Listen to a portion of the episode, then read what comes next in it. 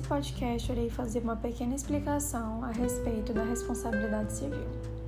A ideia de responsabilidade civil para o direito está relacionada com um dever jurídico sucessivo referente a uma obrigação na qual o indivíduo assume consequências jurídicas que são determinadas de acordo com os direitos lesados de um determinado caso.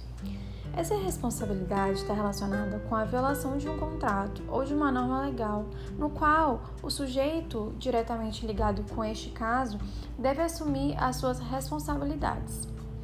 Esse conceito também pode ser relacionado diretamente com o direito privado, que também é relacionado com os direitos, com os interesses particulares. Diante desse conceito, a gente pode relacionar é, elementos e pressupostos, como a conduta humana, o dano causado e o nexo de causalidades. Esses elementos são presentes e norteiam o maior entendimento do artigo 186 do Código Civil. Aquele que, por ação ou omissão voluntária, negligência ou imprudência, violar direito e causar dano a outrem, ainda que exclusivamente moral, comete ato ilícito. Dessa maneira, a conduta humana e o dano serão especificados mais detalhadamente para que a gente possa entender mais a fundo o que consta nesse artigo.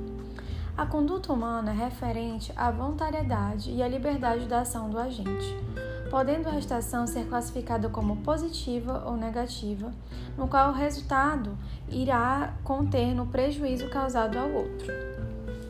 O dano é considerado como uma lesão ao interesse jurídico referente, podendo este, este dano ser patrimonial, moral, estético, existencial e social.